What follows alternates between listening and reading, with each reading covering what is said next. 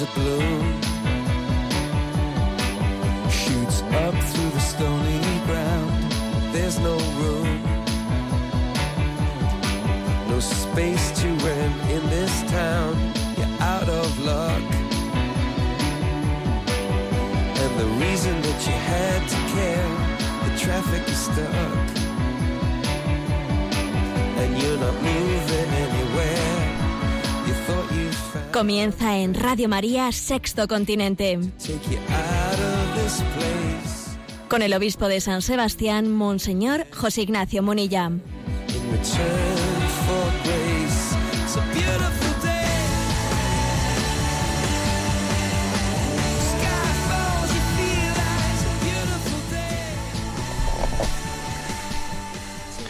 Un cordial saludo a todos los oyentes de Radio María. Un día más, con la gracia del Señor, nos disponemos a realizar este programa llamado Sexto Continente, que lunes y viernes de 8 a 9 de la mañana desarrollamos aquí en Radio María, en España.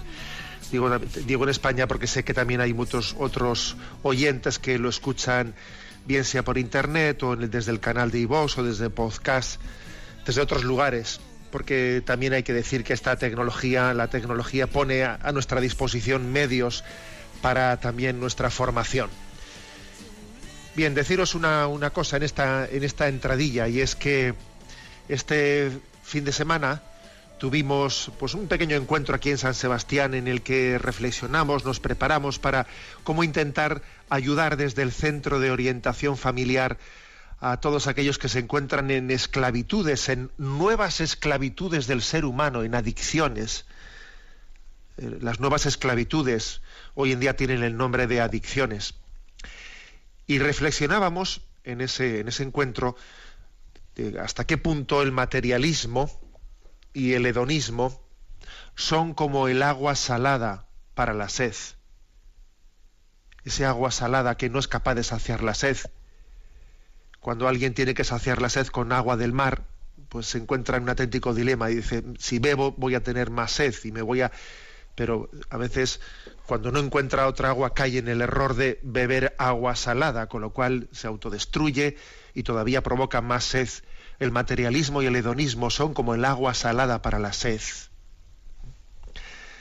Y las adicciones que en este momento se tienen, adicciones a tantas cosas, adicciones a la tecnología, adicciones al sexo, adicciones a sustancias químicas, adicciones, buscan un placer que en el fondo quiere aliviar un dolor, un dolor. Y el gran dolor que se pretende inútilmente aliviar con, con el materialismo, con el hedonismo, el gran dolor es el del vacío interior.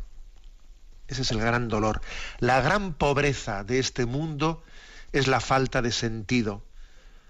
La mayor de las pobrezas es no ser amado, no, no haber tomado conciencia del don del amor en nuestra vida.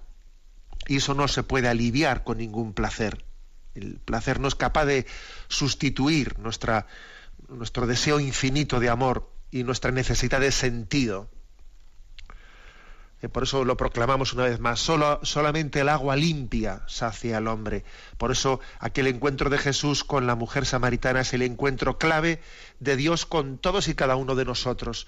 Yo te daré un agua que cuando la, la pruebes, cuando, cuando la bebas, vas a saciarte plenamente. No, no un agua que, tiene una, que esconde una trampa, que es saciarte en, el- en este momento, pero al mismo tiempo que te sacia, te está provocando todavía mayor insatisfacción interior. Yo os daré de beber agua, agua limpia, es el agua de la gracia, es el agua del Espíritu Santo, que brota del costado de Cristo. Esto es lo que queremos ofrecer también a través de Radio María, agua limpia, el agua del Espíritu. Lo hacemos en este programa de Sexto Continente, como en tantos otros programas de Radio María. En concreto, pues nosotros en Sexto Continente, pues creo que nos caracterizamos por, por tener o por procurar ¿no? una iluminación de la realidad social a la luz del Evangelio, a la luz de la doctrina social de la Iglesia. Y lo hacemos sin interacción desde la radio, pero también desde otros canales de la comunicación digital, como es la cuenta de Twitter, arroba obispo Munilla, como es el muro de Facebook, que lleva mi nombre personal de José Ignacio Munilla, y como es la cuenta de correo electrónico sextocontinente arroba radiomaria.es, a la que muchos de vosotros hacéis llegar vuestras consultas y bueno, si Dios quiere, en este mismo programa atenderemos unas cuantas de ellas. Bueno, ¿qué, qué tema quiero tratar en este programa en un primer momento? Pues creo que está un poco ya introducido en esta entradilla que hemos hecho. Luces y sombras de nuestra sociedad. En nuestra sociedad hay luces y hay sombras y creo que es importante percibirlas ambas, no solo las sombras, también las luces. ¿eh? Porque tener un diagnóstico objetivo, equilibrado, es muy importante. Nuestra sociedad va por el buen camino, va por el mal camino. ¿Con qué nos quedamos? Nos quedamos con, una, con un diagnóstico pesimista, con un diagnóstico optimista. Esta, esta luz que el Evangelio quiere proyectar para que leamos los signos de los tiempos. Sí, los signos de los tiempos es una expresión, signos de los tiempos, que también aparece en el propio Evangelio, en la que se nos, se nos hace una llamada a ver, a ver en este mundo, a ver el devenir de la cultura, viendo en ese devenir, siendo capaz de percibir pues, el influjo del pecado y ser capaz de denunciarlo con una denuncia profética, ¿no? Pero al mismo tiempo que el pecado va teniendo un influjo corrosivo y destructivo en la cultura, el Espíritu Santo no está quieto. El Espíritu Santo está suscitando cosas. El Espíritu Santo está obrando. Y no sería justo que una cosa nos impidiese ver la otra y viceversa. ¿eh? Tenemos que tener la luz también del Señor para ver las luces y las sombras. Bueno, pues como punto de partida, en qué diagnóstico hacemos ¿no? del momento presente, pues me he acordado de un, de, una, de un texto del Concilio Vaticano II, de la Constitución Gaudium et Spes, una de las constituciones que fue clave, clave en el Concilio Vaticano II, porque en ella precisamente se quería hacer cómo ve la Iglesia el mundo actual, cómo ve el mundo actual, ¿no? Y allá en el punto 9 y 10, de, este, de esta Constitución dice así, ¿no? Las personas y los grupos sociales están sedientos de una vida plena y de una vida libre, digna del hombre, poniendo a su servicio las inmensas posibilidades del, del mundo actual. Las naciones, por otra parte, se esfuerzan cada vez más para formar una comunidad universal. De esta forma, el mundo moderno aparece a la vez poderoso y débil, capaz de lo mejor y de lo peor, pues tiene abierto el camino para optar entre la libertad o la esclavitud, entre el progreso o el retroceso, entre la fraternidad o el odio. El hombre sabe muy bien que está en su mano el dirigir correctamente las fuerzas que él ha desencadenado y que pueden aplastarle o que le pueden servir. Por ello se interroga a sí mismo. Este es el interrogante ¿no? del que partimos. El interrogante, ¿cómo vamos? Vamos a hacer un diagnóstico, un balance de luces y sombras. Y continúa el texto conciliar. En realidad, de verdad, los, los, desequilibrios que fatigan al mundo moderno están conectados con ese otro desequilibrio fundamental que hunde sus raíces en el corazón humano. Es decir, el desequilibrio de ahí fuera es un reflejo de cómo estamos por dentro. ¿eh? Continúa, son muchos los elementos que se combaten en el propio interior del hombre. Afuera de la criatura el hombre experimenta múltiples limitaciones. Se siente, sin embargo, ilimitado en sus deseos y llamado a una vida superior. Atraído por muchas solicitudes, tiene que elegir y que renunciar. Más aún, como enfermo y como pecador, no raramente hace lo que no quiere y deja de hacer lo que querría llevar a cabo, como dice San Pablo, ¿no? Por ello siente en sí mismo la división que tantas y tan grandes discordias provoca en la sociedad. Son muchísimos los que, tarados en su vida por el materialismo práctico, no quieren saber nada de la clara percepción de este dramático estado, o bien oprimidos por la miseria, no tienen tiempo para ponerse a considerarlo. Muchos piensan hallar su descanso en una interpretación de la realidad propuesta de múltiples maneras. Otros esperan del solo esfuerzo humano la verdadera y plena liberación de la humanidad, y abrigan el, el, convencimiento de que el futuro reino del hombre sobre la tierra saciará plenamente todos sus deseos.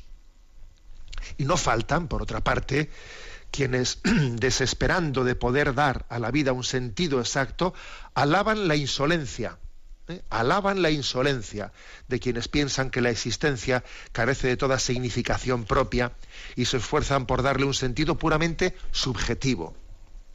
Sin embargo, dice, ante la actual evolución del mundo, también son cada, cada vez más numerosos los que se plantean o los que acometen una nueva penetración de las cuestiones más fundamentales y se preguntan, ¿qué es el hombre?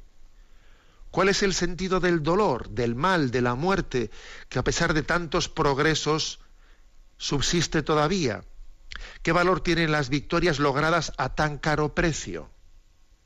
¿Qué puede dar el hombre a la sociedad? ¿Qué puede esperar de ella? ¿Qué hay después de esta vida? Y termina diciendo el texto, ¿cree la Iglesia que Cristo, muerto y resucitado por todos, da al hombre su luz y su fuerza por el Espíritu Santo, a fin de que pueda responder a su máxima vocación, y que no ha sido dado bajo el cielo a la humanidad otro nombre en el que pueda el hombre salvarse.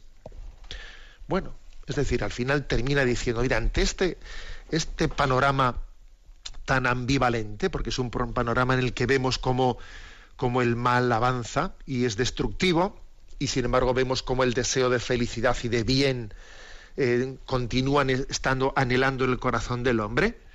Ante esta auténtico pues, paradoja que parece que no tiene resolución, hay una respuesta, que es Jesucristo, que es capaz ¿no? de dar luz a esta historia. Bueno, por eso, digámoslo claramente, existen signos, signos contradictorios, existen signos de decrepitud de decrepitud. A ver, uno pone la televisión y en ella que ve, pues en gran parte, pues eh, frivolidad. Por una parte, frivolidad. ¿eh? Y por otra parte, lucha por el poder. Yo creo que es quizás lo que más caracteriza en este momento nuestra cultura. Una de dos. O frivolidad, jiji, jaja, pues eso, telebasura, reality shows y cosas por el estilo, cosas absurdas, o si quieres cambiar de canal, allí tienes pues igual una discusión política, un debate político, pues, eh, pues y tú más, y tú más, y tú más. ¿eh? Echándose en cara, total, eh, peleando por, pues, por, por, el afán de poder, por su cuota de poder. O frivolidad, o, o, politiquería en el mal sentido de la palabra, pues lucha por el poder, ¿no? Bueno, es, es obvio que esto es, esta descripción negativa es cierta, es cierta, existe la telebasura, también uno ve la publicidad y ve en la publicidad qué tipo de resortes pasionales se intentan tocar en nosotros, ¿no? Para que de alguna manera pues piquemos y consumamos más. La publicidad suele ser muy representativa ¿eh? de los valores de, una, de una sociedad o de la falta de valores de una sociedad, de cómo se intenta tocar los resortes pasionales para que alguien se ponga al servicio del consumismo, pues el, eh, influjo del, erotismo, el influjo de la pornografía. Por ejemplo, pues esta semana saltaba la noticia de cómo en un canal televisivo, en Telecinco, hay por ahí un, pues uno de estos eh, reality shows, un programa que se llama Cámbiame, en el que se ha hecho bueno, pues una apología de que dos de los concursantes que eran hermanos ahí han confesado en público que tenían una, una relación sentimental y sexual entre ellos. ¿eh? Pues sencillamente se ha hecho público su relación de incesto entre dos hermanos y en, pleno programa. Y entonces sale, salen los padres y allí pues abrazándose todo y tenemos que aceptarlo y lo importante es que os queréis y bueno, las cosas mm, patéticas, ¿no? También es verdad que ha habido una reacción social y que ha habido grupos de, pues de, ciudadanos que han resistido ¿no? a tal aberración y que ha habido también algunas eh, empresas que han retirado sus campañas publicitarias de, ese programa. Bueno, quiere decir que uno ve uno ve ese, ese panorama, también por ejemplo cuando, ve, cuando uno ve, ve las noticias y dice, pero bueno, eh, es que el ámbito de la corrupción o sea, el mundo de la corrupción no tiene límite. parece que se van desencadenando las noticias de la, de la corrupción de las intervenciones policiales pues en contra de, eh, determinados entramados de corrupción en la vida eh, pública, en la vida política, y uno tiene la impresión de decir, pero bueno, aquí todo el mundo tiene su precio, ¿qué? Aquí todo el mundo se vende, se vende en un momento determinado cuando salta a la vida pública. Y claro, dice uno, madre mía, ¿no? Qué, qué panorama. Y sin embargo, al mismo tiempo, al mismo tiempo, pues hay otros, hay, no solamente hay sombras, hay luces, ¿no? Y hay luces importantes. Hay luces importantes, pues como son, por ejemplo, el hecho de que existe una sensibilidad social solidaria. Es obvio que existe. ¿eh? Ha habido una profusión grande de, sean en los últimos años y décadas, han proliferado muchos, muchas asociaciones o ONGs que tienen como finalidad un compromiso solidario. Hay una sensibilidad hacia, hacia los últimos, hacia los descartados de la, de la sociedad. Eh, es obvio, existe. ¿eh? Creo que también existe una, una conciencia mayor de la, de la dignidad del ser humano, aunque sea contradictorio con, con, lo que ocurre, por ejemplo, en el aborto, aunque sea contradictorio con la experimentación eh, del, del, ser humano, pero al mismo tiempo, por ejemplo, en nuestra cultura, pues, pues somos mucho más sensibles a de qué, de qué manera también se, se reconoce la dignidad del, delincuente, ¿no? a pesar de que haya cometido delitos. Nos parece una barbaridad que porque alguien haya cometido delitos, delitos y errores en su vida, pues pueda ser eliminado, ¿no? o se le pueda aplicar alegremente pues eh, la pena de muerte o un tipo de o un tipo de pena de tortura o, o, desproporcionada, ¿no? Nos parece, ¿no? Porque entendemos que hay una dignidad en el, en el ser humano, ¿no? A pesar de que, de que haya de que haya sido pues, injusto ¿no? con el bien común de la sociedad. O sea, valoramos el ser humano. Valoramos, por ejemplo, especialmente la, dignidad de la mujer y nos, nos revelamos frente a la, a la cultura violenta machista, a esa falta de respeto, de vejación, de vejación hacia la mujer en, determinadas culturas machistas, es decir, que existen, ¿no? ¿Eh? Existen eh, signos, signos que son llamativos. Y voy a decir también que, otro signo que a mí me parece llamativo es también la sensibilidad hacia ciertos signos que, por ejemplo, pues, mm, pues realiza, realiza el Santo Padre, que tienen una, una cobertura grande. ¿eh? Una cobertura grande. Por ejemplo, pues este fin de semana hemos visto cómo ha ido al telediario la imagen del Papa confesando a jóvenes adolescentes en la plaza de San Pedro. Y, a mí me ha impresionado, he dicho, fíjate cómo esto ha ido al telediario, oye. El Papa baja la plaza, se pone a confesar jóvenes adolescentes y eso llama la atención de la, de la sociedad y hay luces y sombras. Hay un panorama, un panorama de luces y sombras que, que demuestra que, que el reino de Dios sufre violencia y que hay un combate. En el fondo aquí Detrás de todo esto hay un combate entre Cristo y Satanás. Ese combate del cual habla el Apocalipsis eh, se, está prolongando en esta, cultura. Se está prolongando. Y nosotros tenemos que tener la, eh, la clarividencia de, ver ambas cosas, ¿eh? de ver ambas cosas, porque ah, existiría ¿no? pues una, una, una doble tentación, una, una, contra una tentación por, por un doble extremo o de un falso optimismo, de un falso optimismo que no es capaz de ver como el influjo tan grande ¿no? del pecado y de Satanás en nuestra cultura, o de un equivocado pesimismo de, de que por el hecho de comprobar esos influjos malignos se piensa que pues que la capacidad del Espíritu Santo de, desarrollar ¿no? las semillas del reino de Dios esté, haya muerto, esté sofocada. Pues no, no ha muerto, no está sofocada. Y además viene muy bien conocer la historia de la Iglesia para darse cuenta de que hemos tenido, hemos pasado por crisis tremendas, ¿no? Una manera de relativizar eh, pues nuestras, nuestra conciencia de, estar en un momento, eh, pues en un momento casi apocalíptico, suele ser el conocer la historia de la Iglesia, porque uno se da cuenta de que, madre mía, vaya episodios ¿no? que han existido en la historia de la Iglesia y, sin embargo, pues la Iglesia ha continuado adelante ¿no? su tarea de, de, evangelización. podía ser perfectamente ¿no? un lema nuestro, el de, ese de San Pablo, de nos derriban pero no nos rematan, porque hemos, hemos vivido situaciones límite extremas y aquí estamos. ¿no? Por lo tanto, vamos a pedir luz al Espíritu Santo. ¿eh? Yo creo que tenemos que pedir luz al Espíritu para, para tener conciencia de las luces y de las sombras y para ser conscientes de que unas no, no, no eliminan a las otras. ¿eh? No eliminan a las otras. ¿eh? Y como una prueba concreta, en este así momento de, descanso musical, me voy a permitir leer una letra, una letra de una, de una canción que, bueno, perteneciente a un álbum que ha sido presentado este fin de semana. ¿eh? Bueno, este fin de semana, no, esta, esta semana pasada.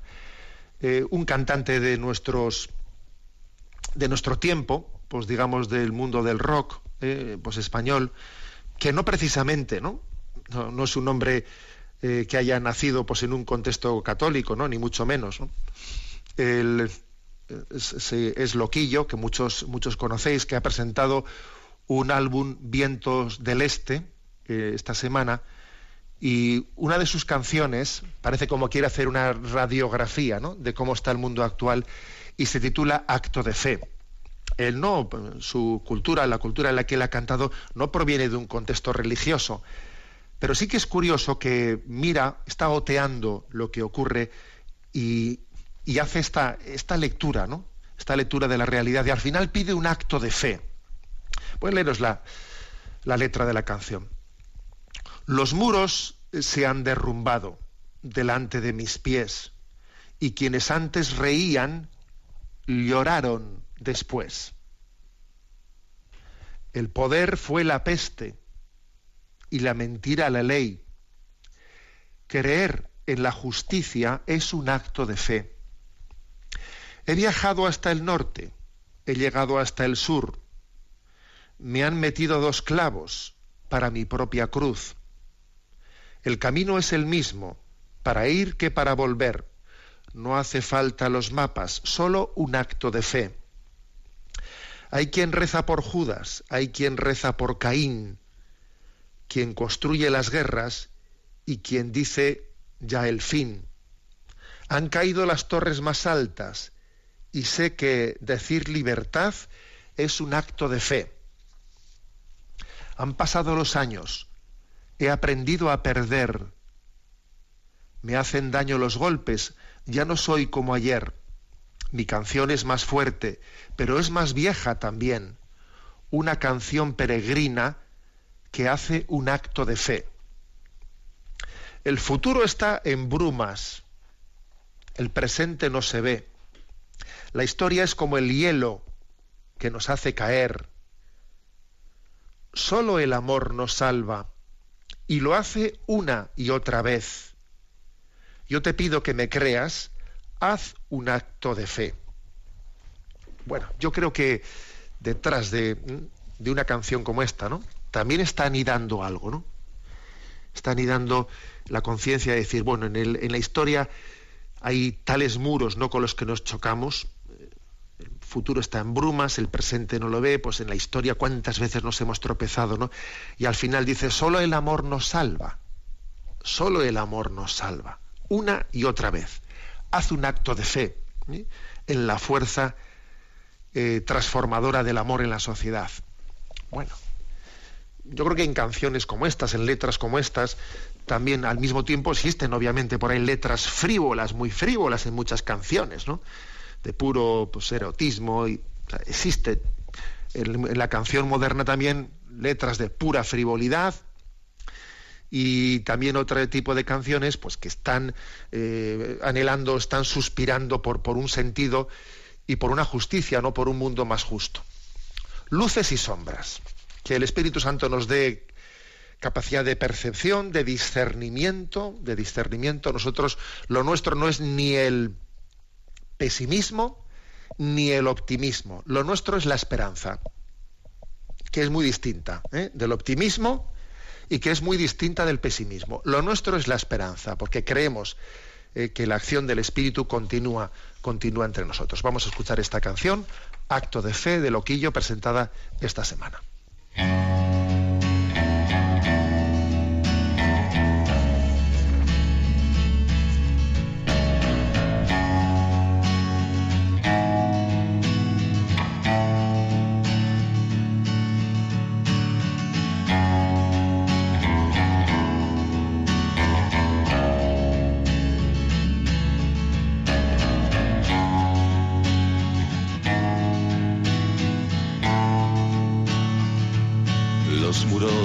Derrumbado delante de mis pies. Y quienes antes reían, lloraron después. El poder fue la peste y la mentira la ley. Creer en la justicia y es un acto de fe. He viajado hasta el norte, he llegado hasta el sur. Me han vendido los clavos para mi propia cruz. El camino es el mismo para ir que para volver. No hacen falta los mapas, solo un acto de fe.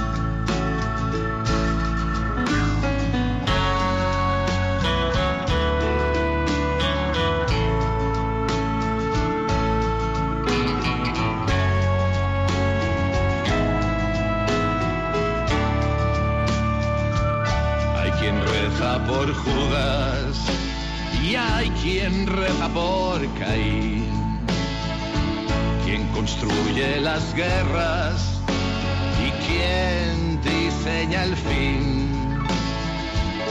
Han caído las torres más altas y sé que decir libertad y es un acto de fe pasado los años, he aprendido a perder. Me hacen daño los golpes, ya no soy como ayer. Mi canción es más fuerte, pero es más vieja también. Una canción peregrina que hace un acto de fe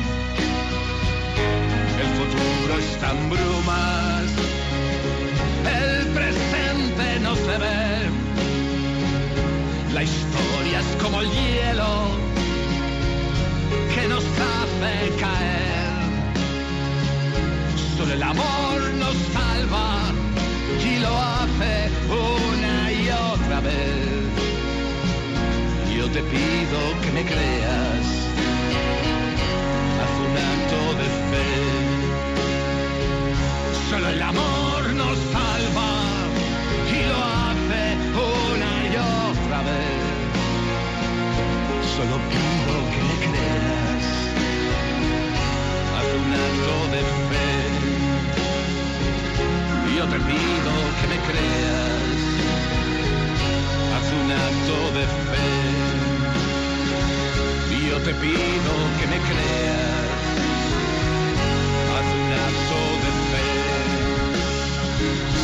yo te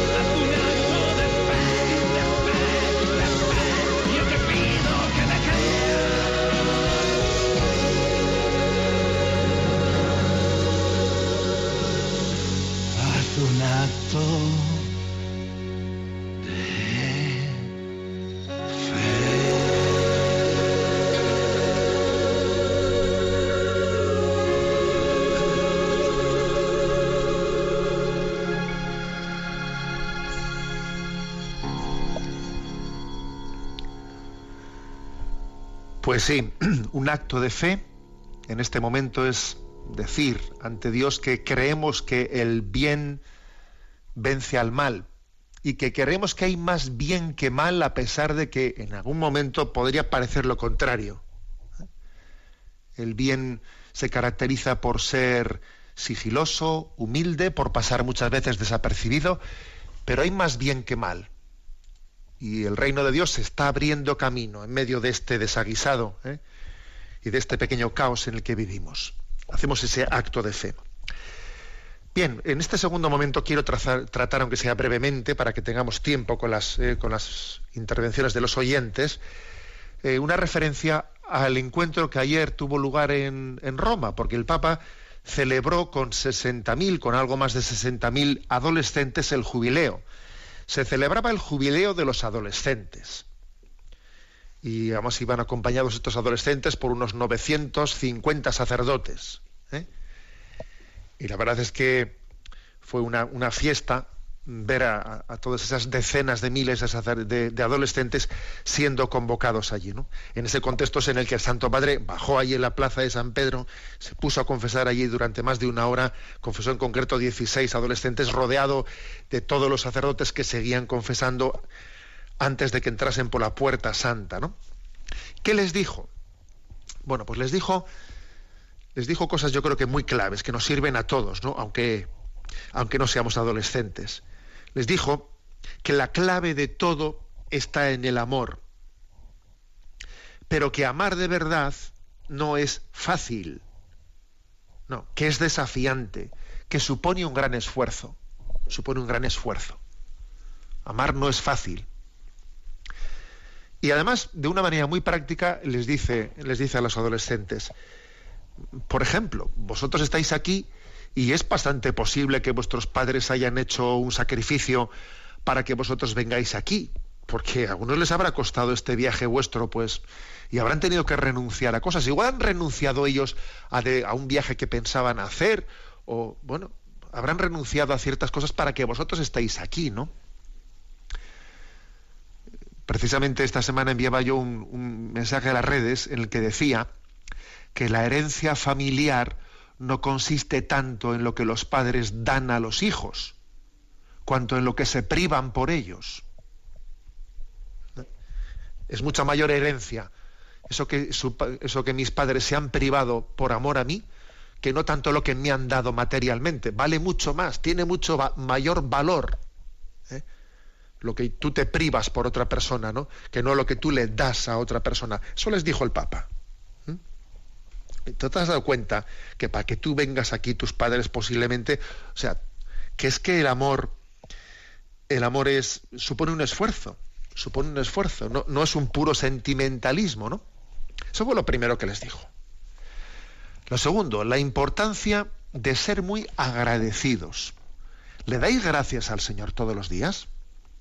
¿Tú te das cuenta de que lo que más vale en esta vida es el que tú seas querido?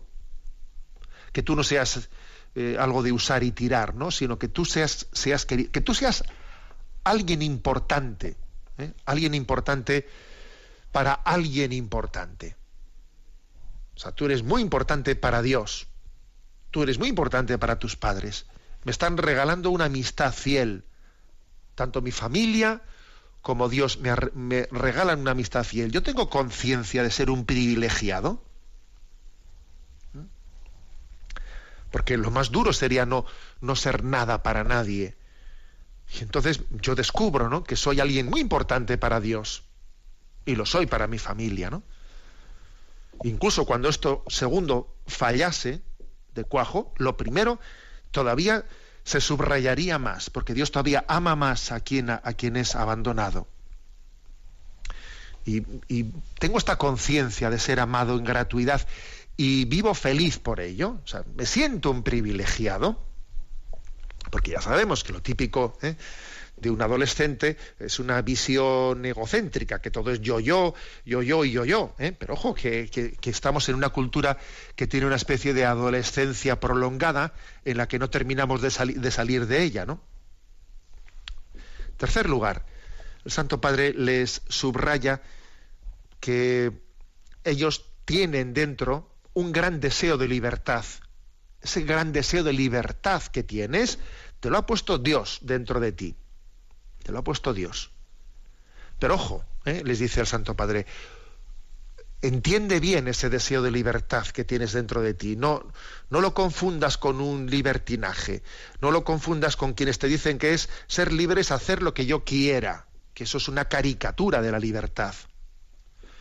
Dice el Santo Padre que para ser libre se necesita saber y poder decir que no, Si tú no sabes decir que no, si tú no te has ejercitado en decir que no a tu propia gana, a tus propias ganas, no eres libre. La libertad no es poder hacer siempre lo que se quiere. Esto te vuelve una persona encerrada, esclava en ti misma. Y entonces, siguiendo la tradición agustiniana, el Papa dice en su discurso a los adolescentes, la libertad es el don de poder elegir el bien. Eso es ser libre. Es libre quien elige el bien, quien busca lo que agrada a Dios, aunque le resulte fatigoso. Ese sí que es libre. O sea, tenemos que liberar el concepto de libertad, y con perdón de la expresión, ¿eh? porque, porque nos han engañado ¿no? con un, un, concepto falso, falso de libertad.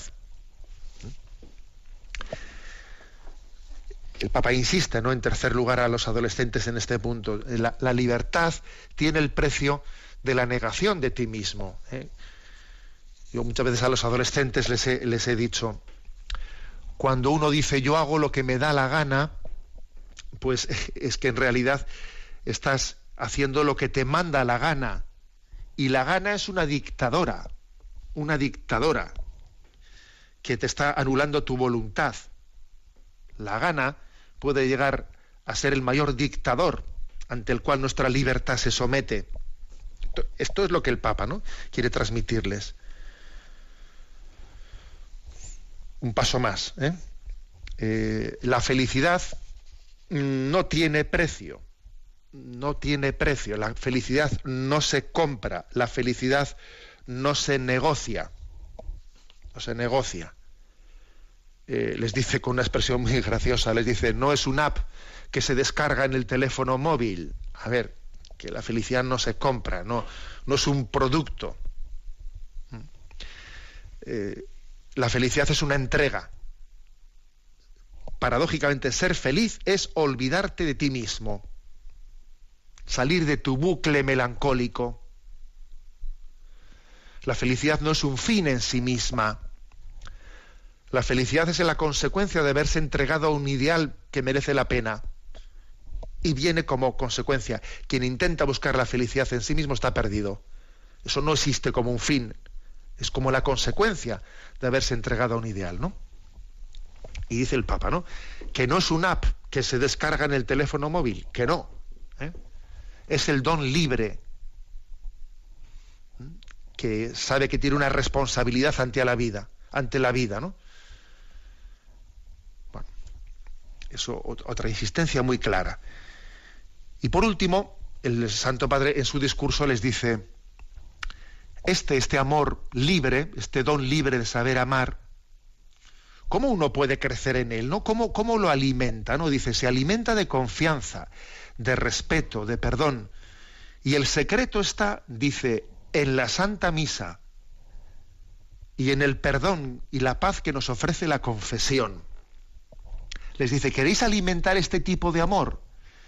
¿Queréis alimentar ese tipo de amor que es el que, el que da con la clave de nuestra libertad, de que para qué somos libres? Bueno, pues bebed de la Eucaristía y bebed de la confesión, en la que se está luchando contra el pecado que quiere acabar con nuestra libertad y se está alimentando la libertad de Jesucristo. Y dice, hay una hermosa canción que cantan los alpinistas. En el arte de subir lo importante es no, lo importante no es tanto no caer, mejor dicho, lo, lo importante es no tanto no caer, sino no permanecer caídos, que es o sea, tener coraje de levantarse. ¿eh? Se lo dice, obviamente, encomiando el sacramento de la confesión que se les está proponiendo a esos, a esos adolescentes.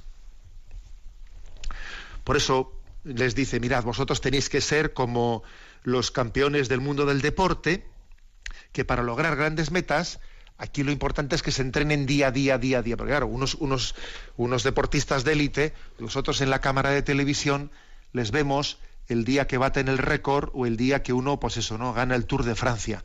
Pero la, la verdadera estampa que permanece oculta ¿no? a los ojos de, de, la multitud es la del día, día, día, día entrenando, entrenándose en su programa cotidiano, ¿no?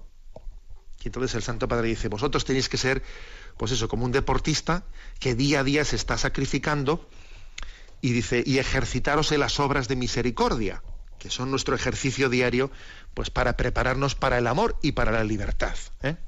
Bueno, este discurso, pues como os podéis imaginar, seamos o no adolescentes, la verdad es que es para todos nosotros. ¿eh? Lo, hacemos, lo cogemos, lo hacemos nuestro y antes de entrar, dar paso a las preguntas de los oyentes, ya que hemos, eh, hemos hecho referencia a, a, este canto, a esta canción anterior, hace un acto de fe, escuchamos otra canción también de Loquillo, El hombre de negro, que también hace referencia a, esas bienaventuranzas de Jesucristo. ¿eh? Vamos a escucharlo.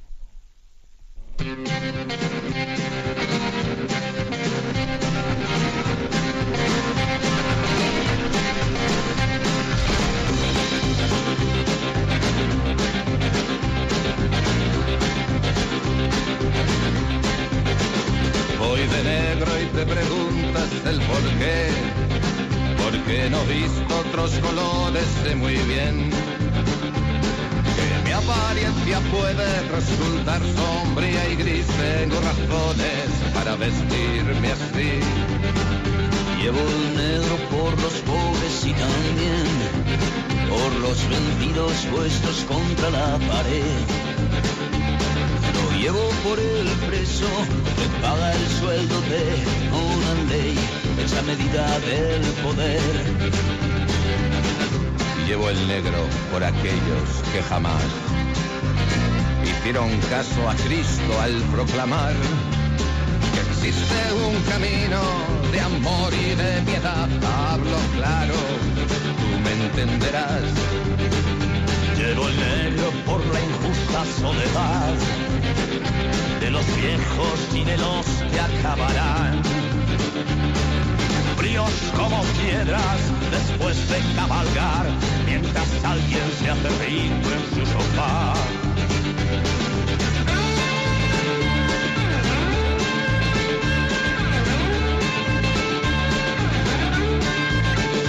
Llevo el negro por el joven que caerá en la guerra creyendo detrás a Dios y a su madre de su lado y no es verdad, es la carne del fuego de un general. Sé que hay cosas que nunca estarán bien, pero nada es imposible, mírame. Yo canto esta canción que puedes hacer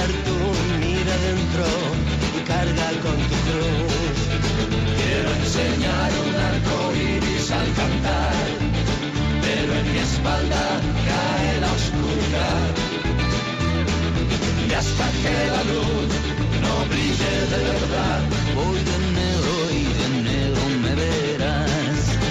Voy de negro y de negro me verás. Voy de negro y de negro me verás. Voy de negro y de negro me verás.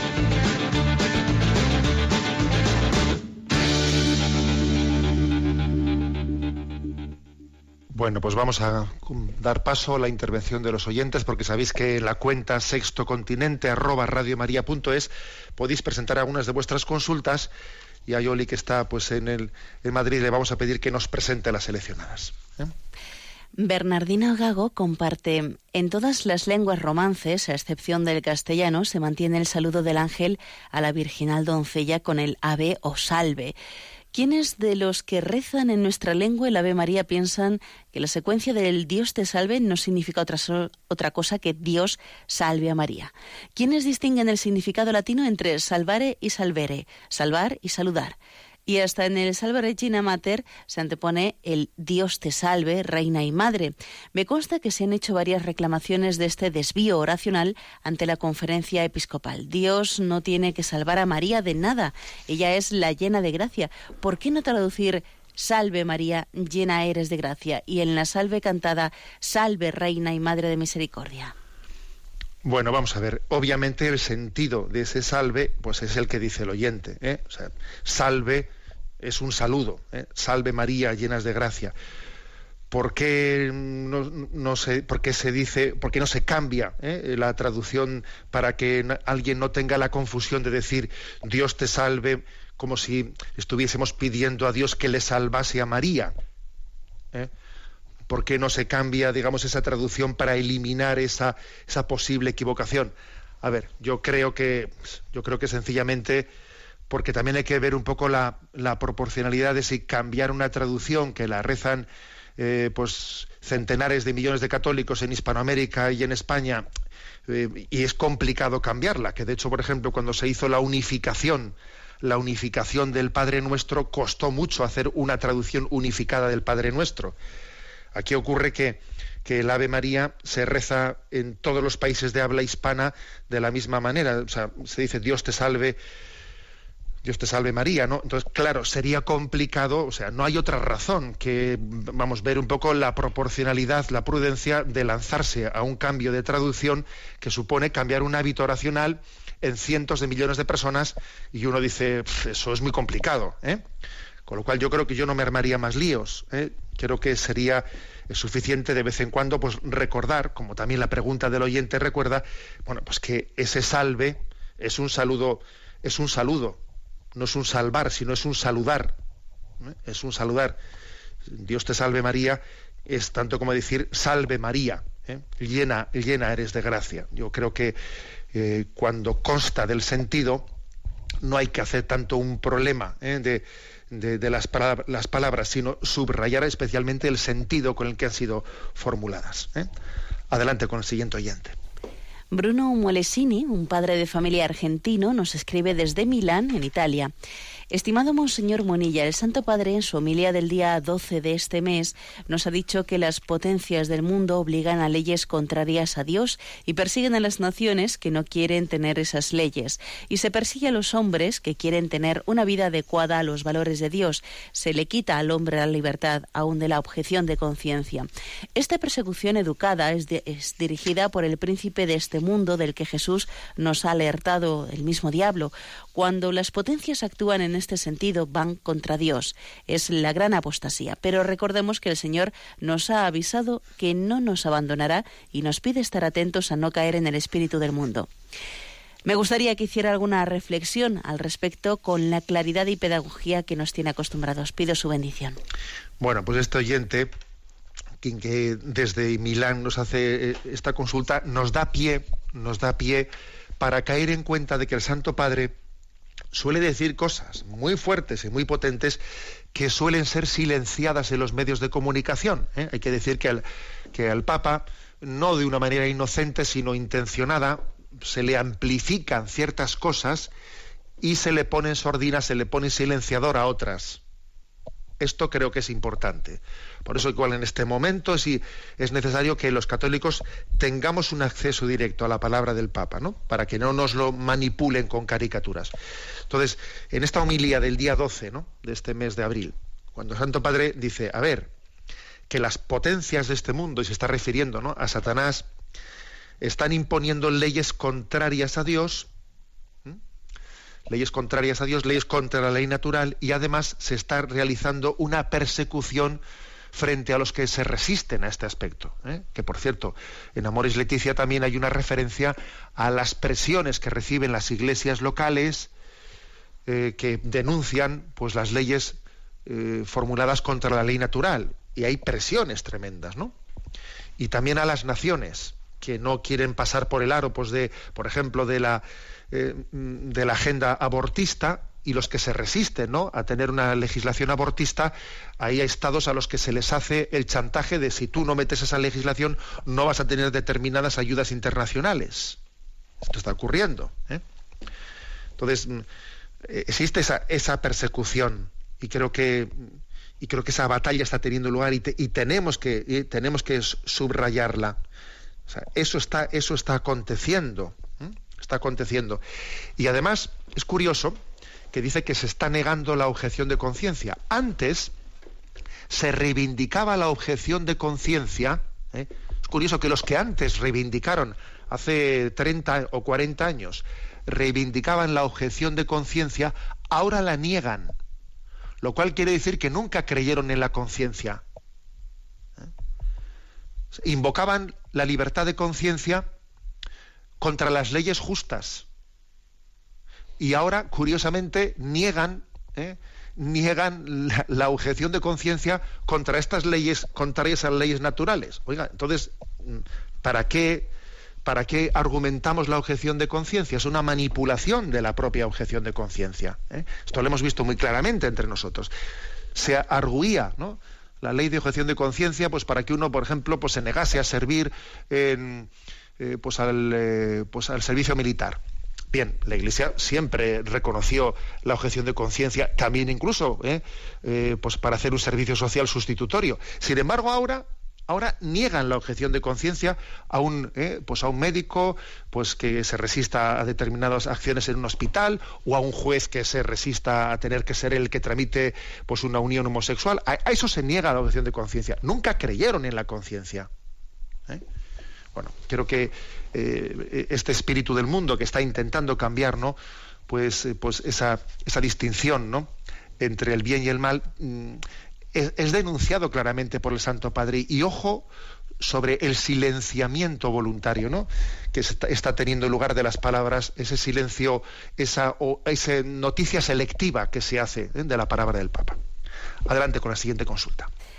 Pues nos llega una consulta desde México. Nos dice, soy Bonifacio, lo escucho en la ciudad de Orizaba, en Veracruz, a través del canal de iVox. Estudio la carrera de pedagogía y en nuestra escuela estudiamos teóricos ateos y anticlericales. Las personas que imparten las materias son hermanos protestantes y una de mis compañeras es agnóstica y otros de una secta, de forma que los católicos somos minoría.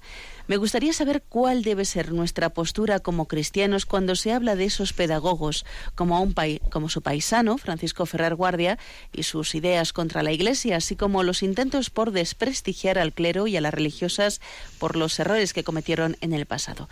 Le agradezco de antemano su orientación. Bueno, me, llama la atención pues pues que en una facultad de pedagogía de México se les esté proponiendo, ¿no? Pues eso, pues a Francisco Ferrer Guardia, eh, pues como una especie de modelo pedagógico. ¿eh? Francisco Ferrer Guardia, pues bueno, pues fue un eh, anarquista, miembro de la masonería, que, fue condenado a muerte en Barcelona en el año 1909, porque se le achacó pues, el haber, tenido, haber sido instigador de los sucesos de la Semana Trágica de Cataluña, y entonces fue condenado a muerte, etcétera. Por supuesto que eh, esa, eh, pues esa ligereza de condenar a muerte, pues hoy en día nos parece absolutamente inaceptable, ¿no? O sea, esa ligereza con la que se condena a muerte. Y este anarquista pues fue condenada a muerte de una manera pues pues que pues que no, aceptaríamos en absoluto en el momento presente no pero bueno él defendía las, ideas anarquistas libre pensadoras de una especie de, de traerle a Rousseau ¿eh? pues a, a, esos al final del siglo XIX principios del siglo XX bueno lo que me llama la atención es que en una facultad de pedagogía se esté presentando ese tipo de modelo ¿eh? eso es lo que me llama la atención y lo que pregunta Bonifacio es, a ver, de, qué manera, o sea, ¿qué, podría él ¿no? pues responder al respecto? Pues yo creo que no hay mejor respuesta que la, que la de plantear testimonios, ¿eh? porque es que en el siglo XIX, en ese siglo XIX en el que había pues esta, estas propuestas anarquistas eh, de la masonería, etcétera, ¿no? Eh, pues existía un San Juan Bosco y quien verdaderamente cambió el panorama de la enseñanza, con todos mis respetos, pues no fue el anarquismo. Quien verdaderamente cambió el panorama pues fue San Juan Bosco y tantos otros eh, fundadores de órdenes religiosas que en el siglo XIX hubo una gran proliferación. Hubo una explosión de los dones del Espíritu Santo en torno a, la educación y además la educación dirigida a los más pobres y desfavorecidos. Aquellos niños y adolescentes que estaban creciendo pues en las periferias de las urbes, en esa revolución industrial que estaba siendo verdaderamente pues macabra. ¿eh? Bueno, esta es la realidad. ¿eh? La realidad es que San Juan Bosco y tantos otros, ¿no? Pues eh, que tuvieron ese carisma destinado a, los adolescentes y a los niños, fueron los que cambiaron el panorama de la educación. Otros, otros estaban en la lucha ideológica, estaban en las trincheras su, su, batalla estaba en las trincheras y sin embargo pues los santos no mm, desperdiciaron ¿eh? su vida en la trinchera sino que se dedicaron a lo práctico, es niño por niño, joven por joven, rescatarlo, darle una cultura, darle, pues eso es lo que hicieron, ¿no? Y por cierto, muchísimos de esos de esos niños que fueron educados por San Juan Bosco y tantos otros son los que luego pudieron ir transformando la sociedad, ¿no? Y superando pues esa gran injusticia que se estaba generando en torno a la, revolución industrial. Por lo tanto, Bonifacio, mi, mi, consulta, o sea, mejor dicho, mi, mi consejo, frente a la ideología, frente a la ideología, testimonio. Y el testimonio de tantos educadores ¿no? que cambiaron la, la sociedad.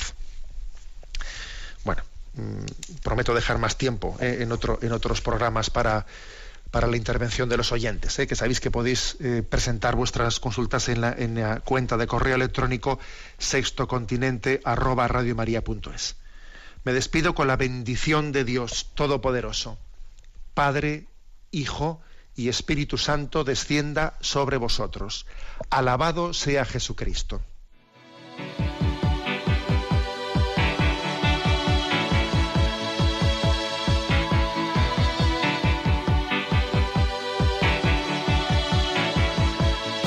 Is a bloom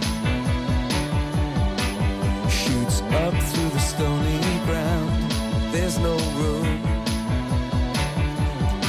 no space to rent in this town. You're out of luck, and the reason that you had to care, the traffic is stuck, and you're not moving anywhere. You thought you found a friend. Han escuchado en Radio María Sexto Continente, un programa dirigido por el obispo de San Sebastián, Monseñor José Ignacio Monilla.